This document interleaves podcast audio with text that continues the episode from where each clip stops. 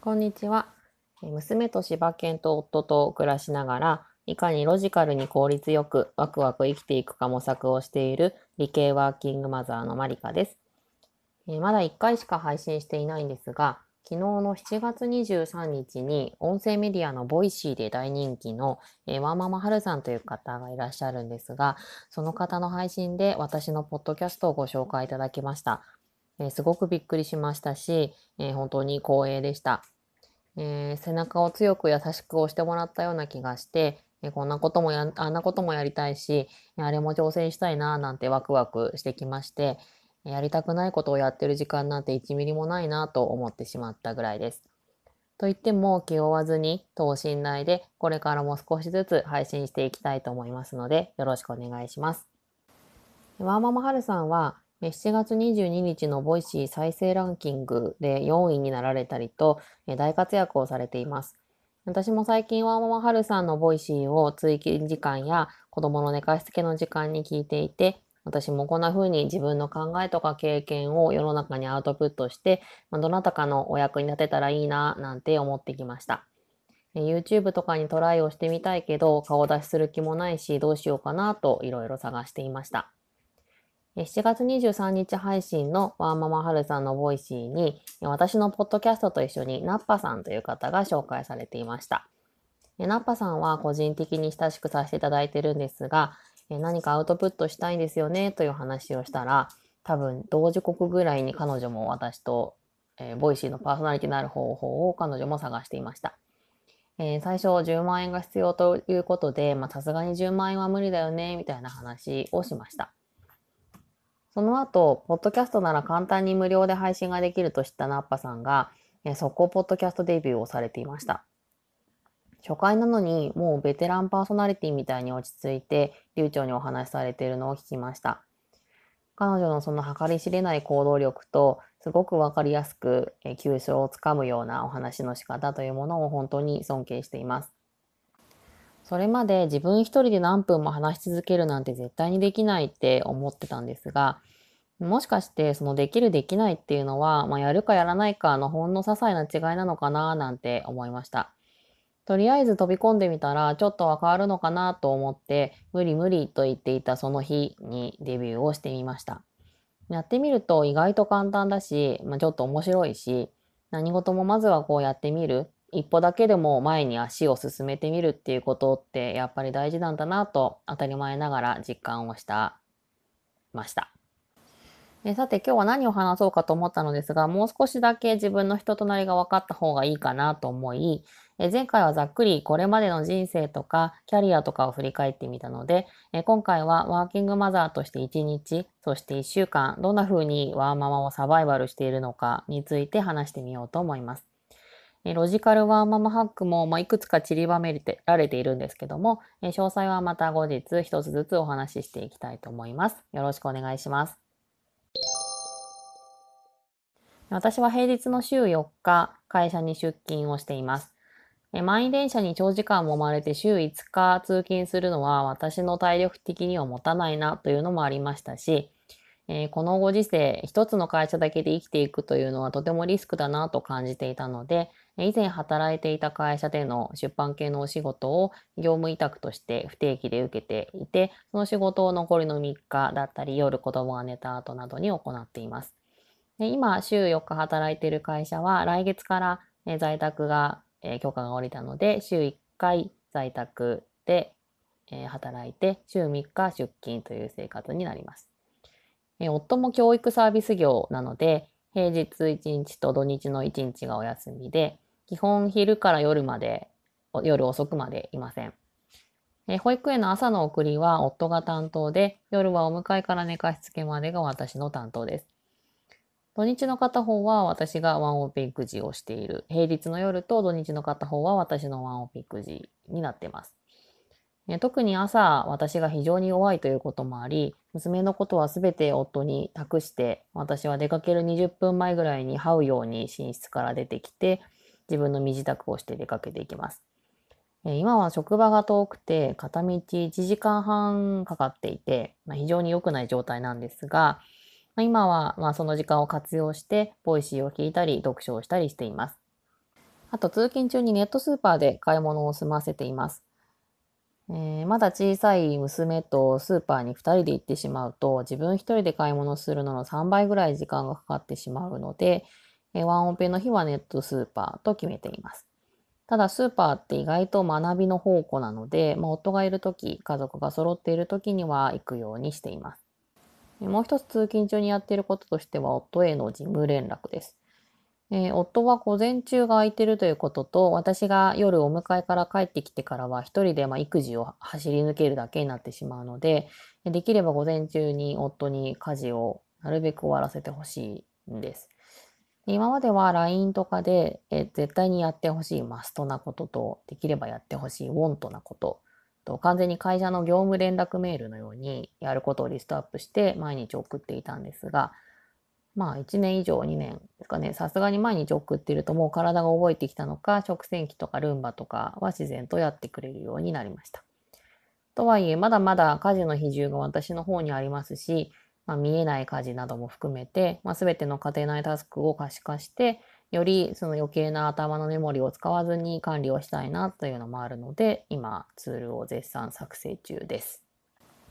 私が勤めている会社は子育てをしているパパママ向けのサイトを作って運営しています。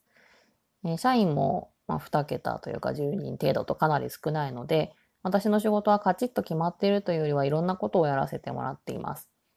今までこう創業からぐちゃぐちゃと独人化していた業務フローをまとめる業務改善のお仕事だったり、自社のサイトをより多くの人に知って使ってもらうためのプロモーション、あとは契約クライアントとのコミュニケーションをしたり、まあ、請求関連など多岐にわたっています。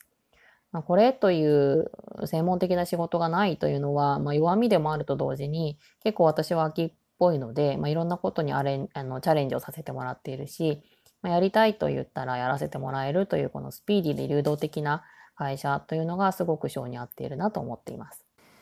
時短で働いていて、まあ、保育園に迎えに行くんですが、うちの子供が最近体力があまりに余っておりまして、えー、お迎えに行った段階で、えー、フルサチャージをされた状態で返却されます。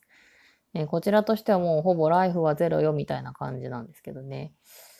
で、まあ、あと、保育園の目の前に公園があるっていう、まあ、子供にとって最高の環境なので、え保育園の友達も何人かそこに必ず行って、アフタースクールかのようにそこで全力で子供が遊んでるのを見ています。保育園から家に帰るまで1時間ぐらいかかってしまうんですが、まあ、そこからお風呂をピッと押した間にご飯を作ります。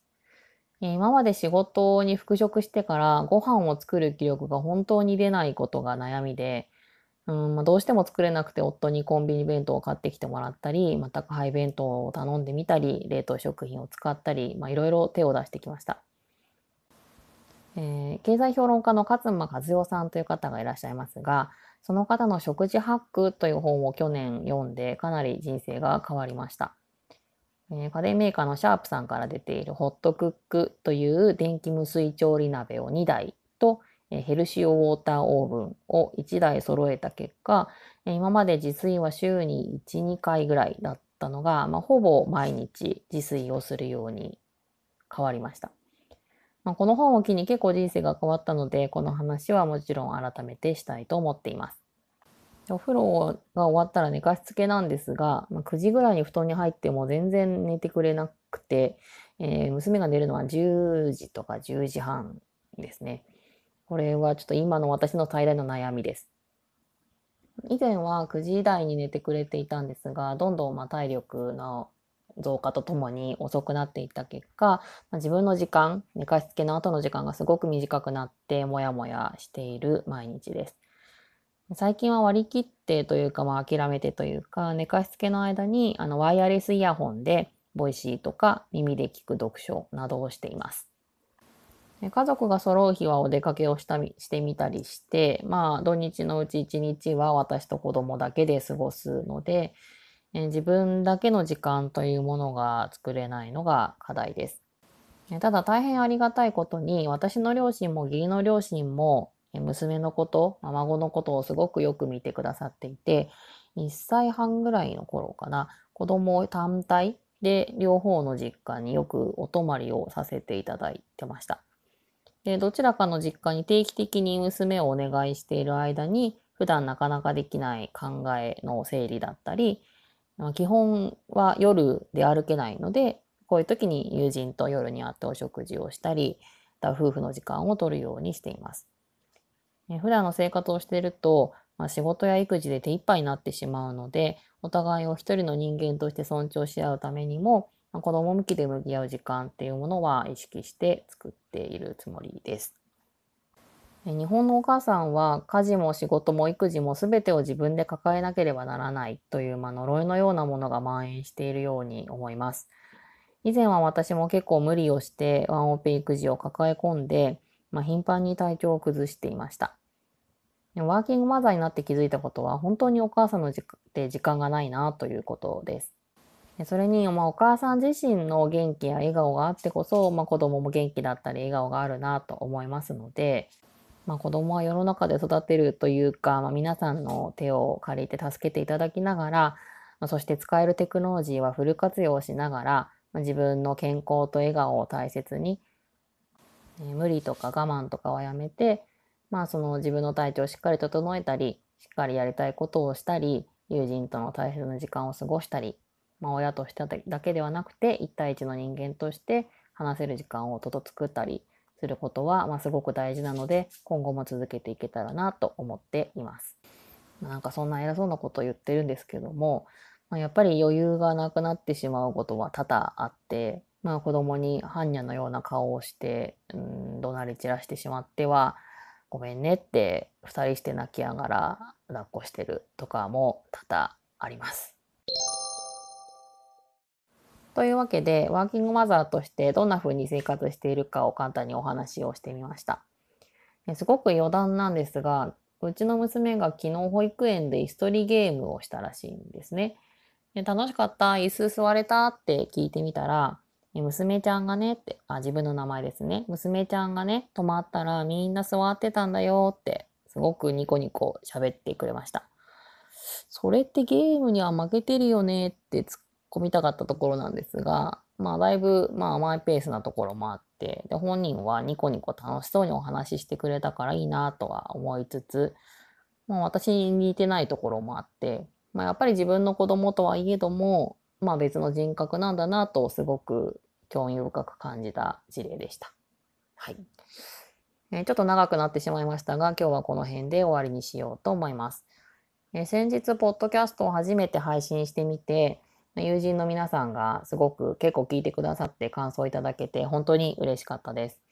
ある友人が、まあ、隣で話してくれてるみたいだったよって言ってくださったので、えー、今日はちょっと隣に友人がいるようなつもりで私も話してみました。でいろいろこれからもお話ししたいことはまだまだあるので、引き続き配信していきたいなと思います。えー、今日はありがとうございました。ではまた、マリカでした。